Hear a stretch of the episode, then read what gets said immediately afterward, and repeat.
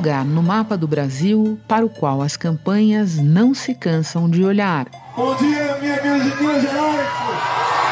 Bom dia! Esse é um comício não programado. Muito obrigado pela recepção, pelo carinho. Queridas amigas e queridos amigos de Juiz de Fora, companheiros e companheiras da Zona da Mata. E dizer que de, de Juiz de Fora eu tenho a lembrança do meu renascimento em Juiz de Fora.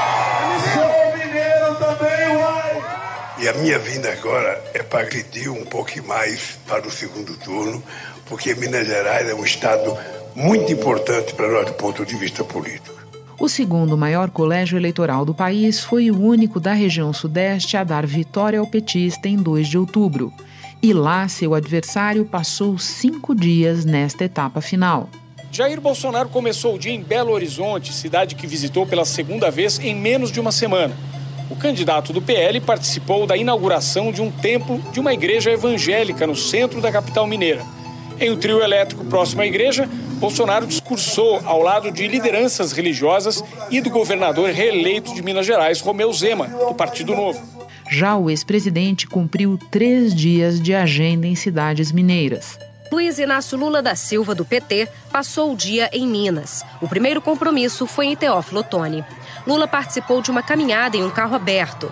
Estava acompanhado o tempo todo pela senadora Simone Tebet, ex-candidata à presidência pelo MDB, de Marina Silva, eleita deputada federal pela Rede, e do vice-governador de Minas, Paulo Brant, do PSDB ambos contando com reforços de peso na hora de pedir voto. Apoio de Romeu Zema a Jair Bolsonaro. Romeu Zema, que entrou muito fortemente na campanha de Bolsonaro, foi reeleito no primeiro turno, vem conquistando apoio de prefeitos ao presidente da República. Nós teremos aqui, através da AMM, Associação Mineira dos Municípios, um encontro que o presidente Bolsonaro deverá estar presente com mais de 600 prefeitos que apoiam essa virada aqui em Minas. Simone Tebet vai essa semana para Minas, Geraldo Alckmin foi hoje a Minas Gerais. Quem votou no 15 no primeiro turno, vota no 13.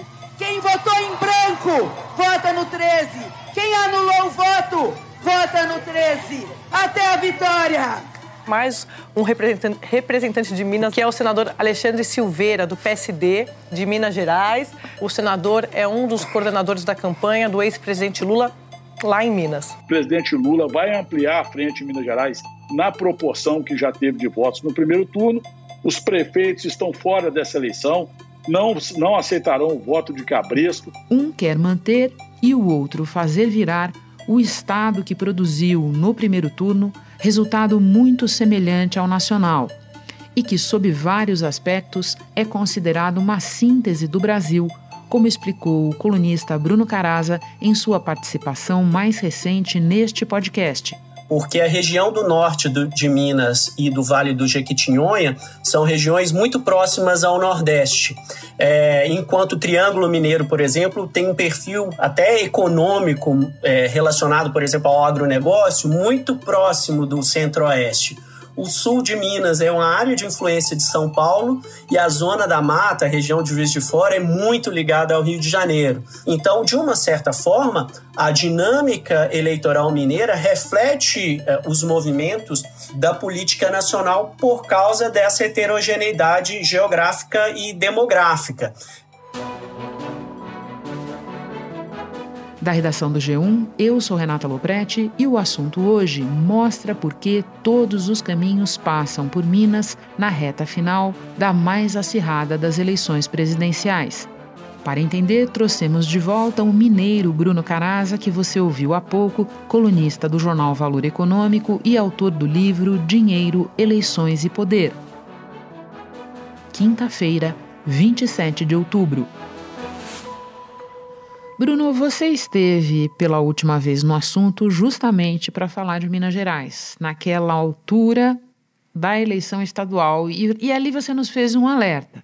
Você falou: olha, um número alto de prefeituras, mais de 800, maior estado do país em número de prefeituras, um quadro amplo de servidores públicos, tanto em nível municipal quanto estadual, tudo isso faz com que a máquina tenha muita importância na campanha eleitoral. Diante dessa tua descrição, o que significa o apoio engajado do governador reeleito Romeu Zema na campanha do Bolsonaro em Minas? É uma é, grande mudança em relação ao que foi no primeiro turno. Né? Durante o primeiro turno, todos esses elementos estavam dados, mas é, vamos dizer assim que o Zema não entrou em campo é, para apoiar o Bolsonaro. É, o Zema fez um cálculo muito interessante na, no primeiro turno da campanha.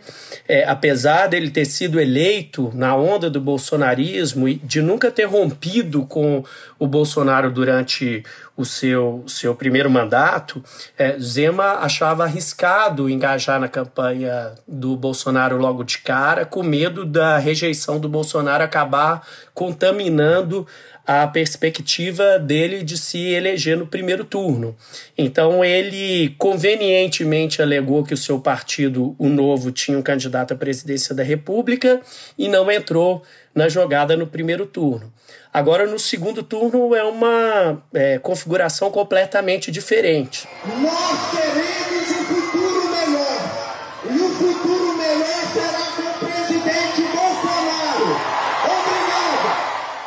A entrada do Zema em campo é, tem é, um significado muito relevante na, na campanha desse ano. É, de um lado, Zema foi mais votado é, do que Bolsonaro e do que até mesmo Lula aqui em Minas no primeiro turno.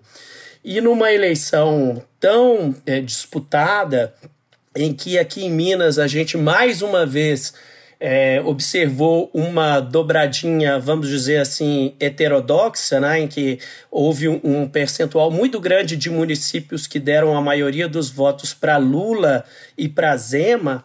A entrada do Zema em campo faz muita diferença nesse, nesse contexto. Então, nós temos de continuar com essa seriedade aqui em Minas.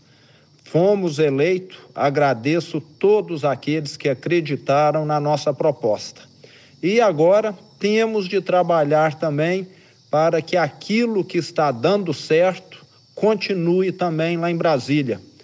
E o cálculo do Zema me parece claro e foi muito bem expresso por um político local, Alexandre Silveira, quando ele disse à Folha de São Paulo que se o Bolsonaro ganhar, deverá a Zema a vitória em Minas.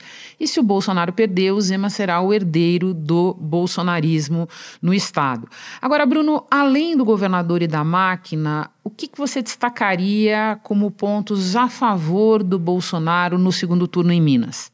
Bom, além do engajamento do Zema, né, que como você mesma é, apontou, Zema olha para o passado aí porque ele tem uma dívida de lealdade com o Bolsonaro, porque ele só se elegeu graças ao bolsonarismo em 2018, mas ele também olha para 2026 e se vê como herdeiro do bolsonarismo, então ele se engaja nessa campanha é, ao contrário de, de uma forma muito mais avançada e muito mais positiva do que, por exemplo, o Cláudio Castro em, no Rio de Janeiro ou Rodrigo Garcia em São Paulo, além de, da, do apoio decisivo do Zema, o Bolsonaro também conta com uma, uma rede de políticos que foram eleitos aí para o legislativo estadual e para o federal.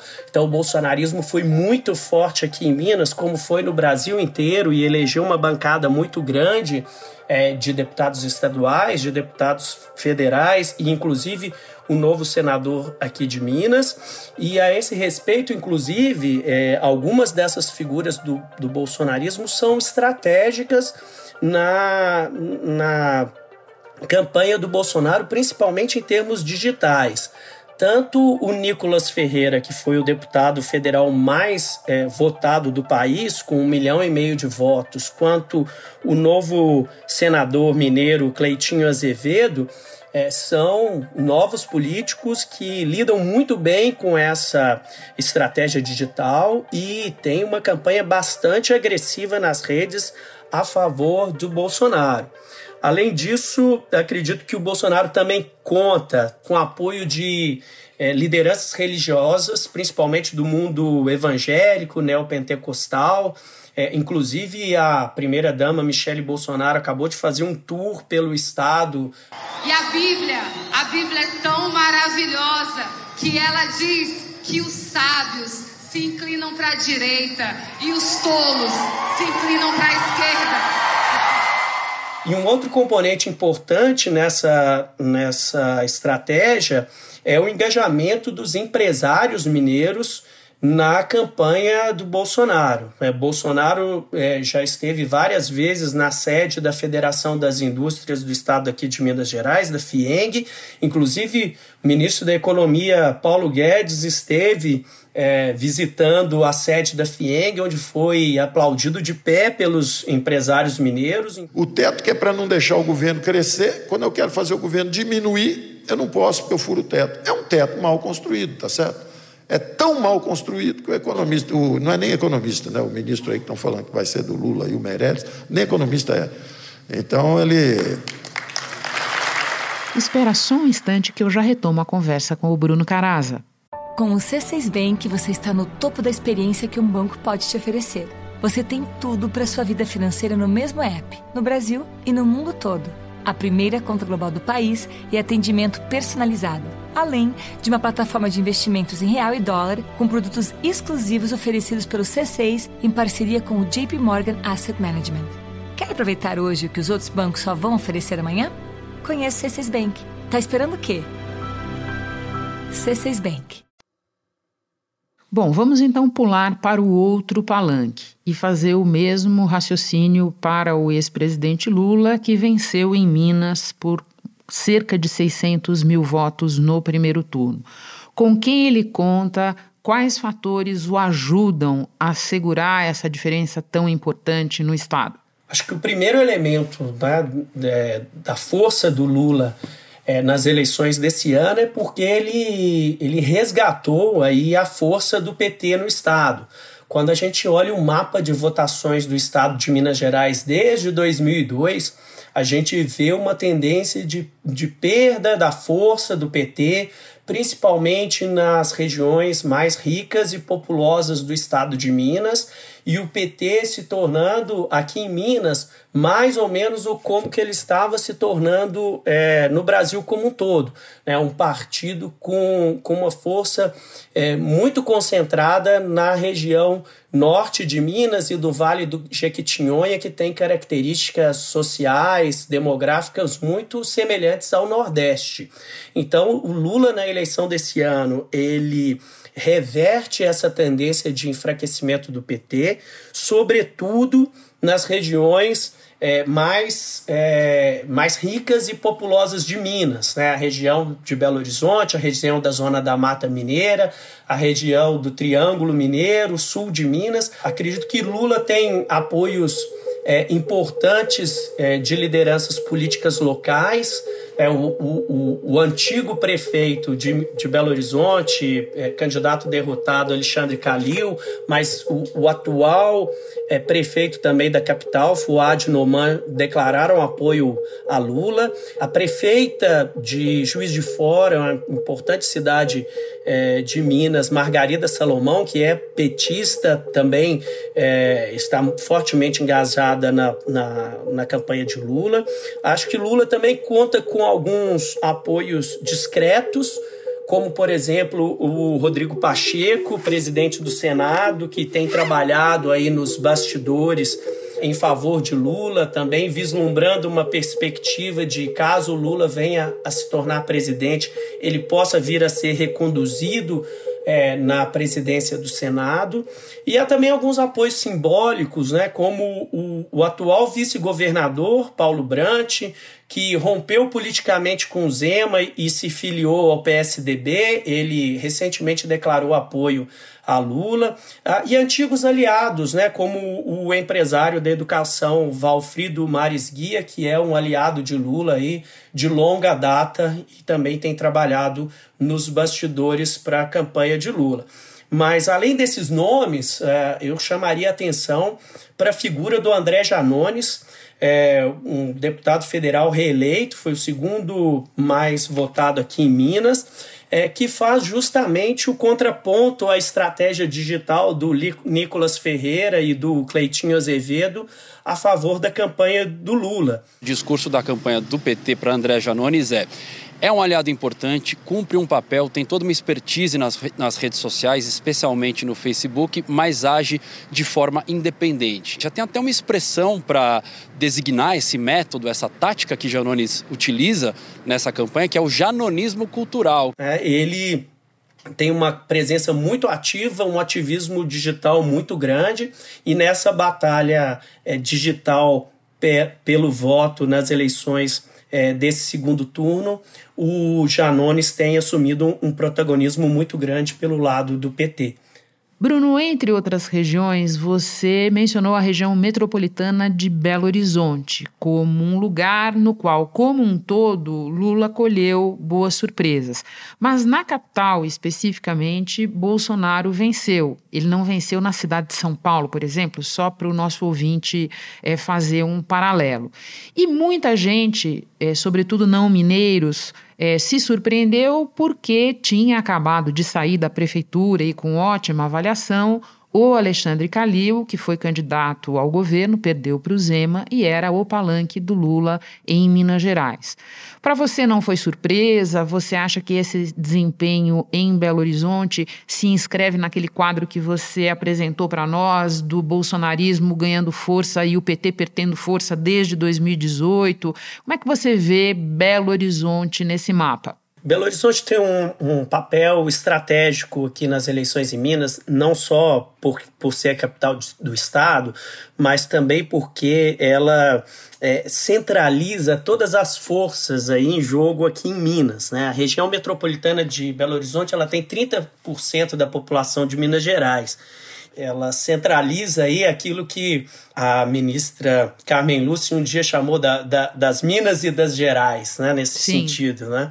E, e Bolsonaro venceu aqui é, em Belo Horizonte, mas venceu por uma margem muito menor do que ele derrotou Haddad em 2018. Verdade. Né, só para citar os números, o Bolsonaro derrotou Lula aqui em Belo Horizonte por 46 a 42 e em 2018 ele havia é, vencido Haddad por 65 a 35.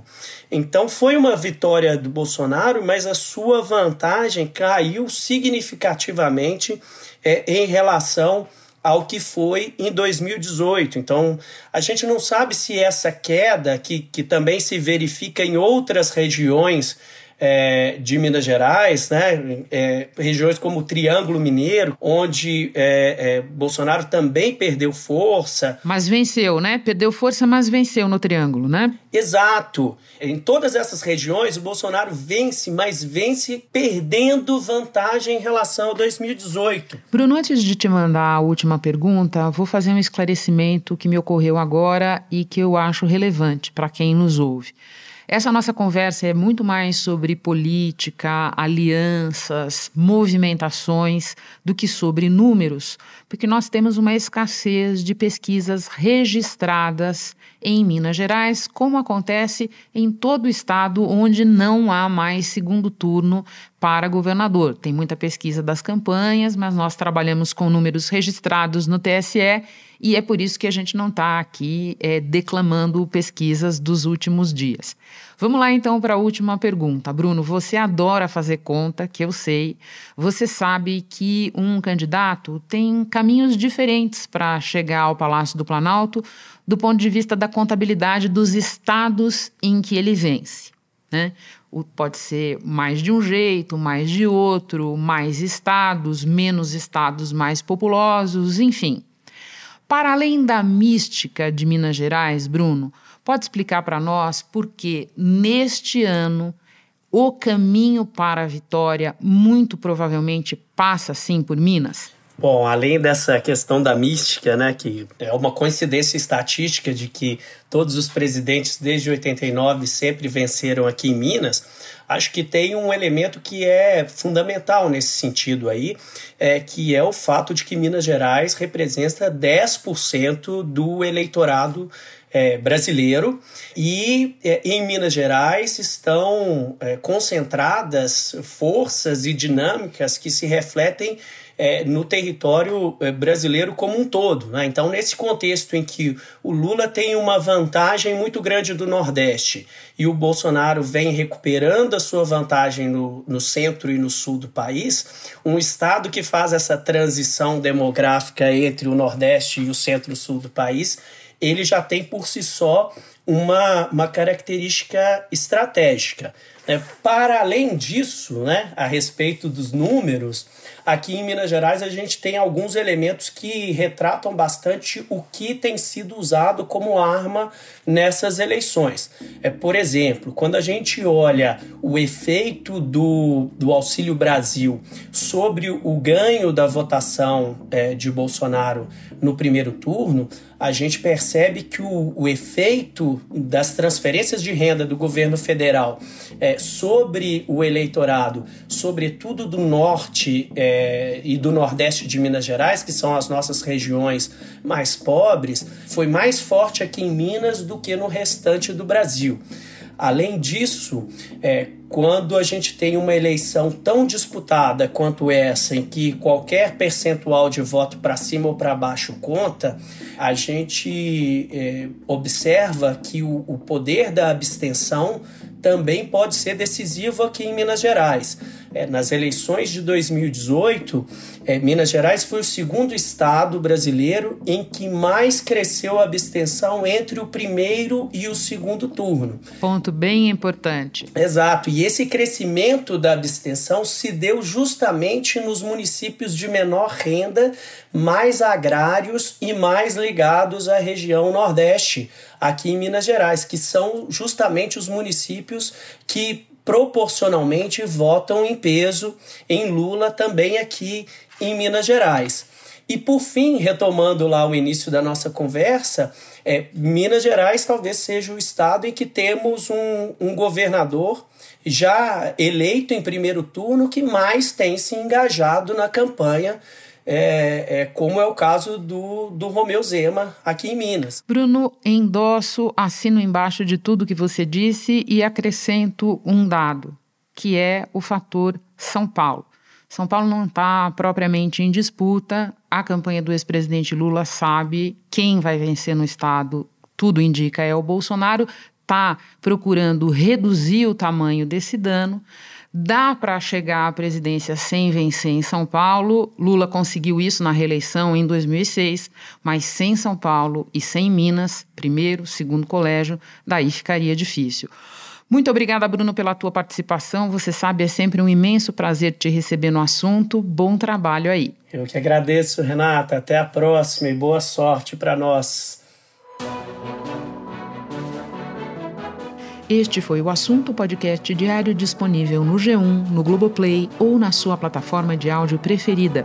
Vale a pena seguir o podcast na Amazon ou no Spotify, assinar no Apple Podcasts, se inscrever no Google Podcasts ou no Castbox e favoritar na Deezer. Assim você recebe uma notificação sempre que tiver novo episódio. Eu sou Renata Loprete e fico por aqui. Até o próximo assunto.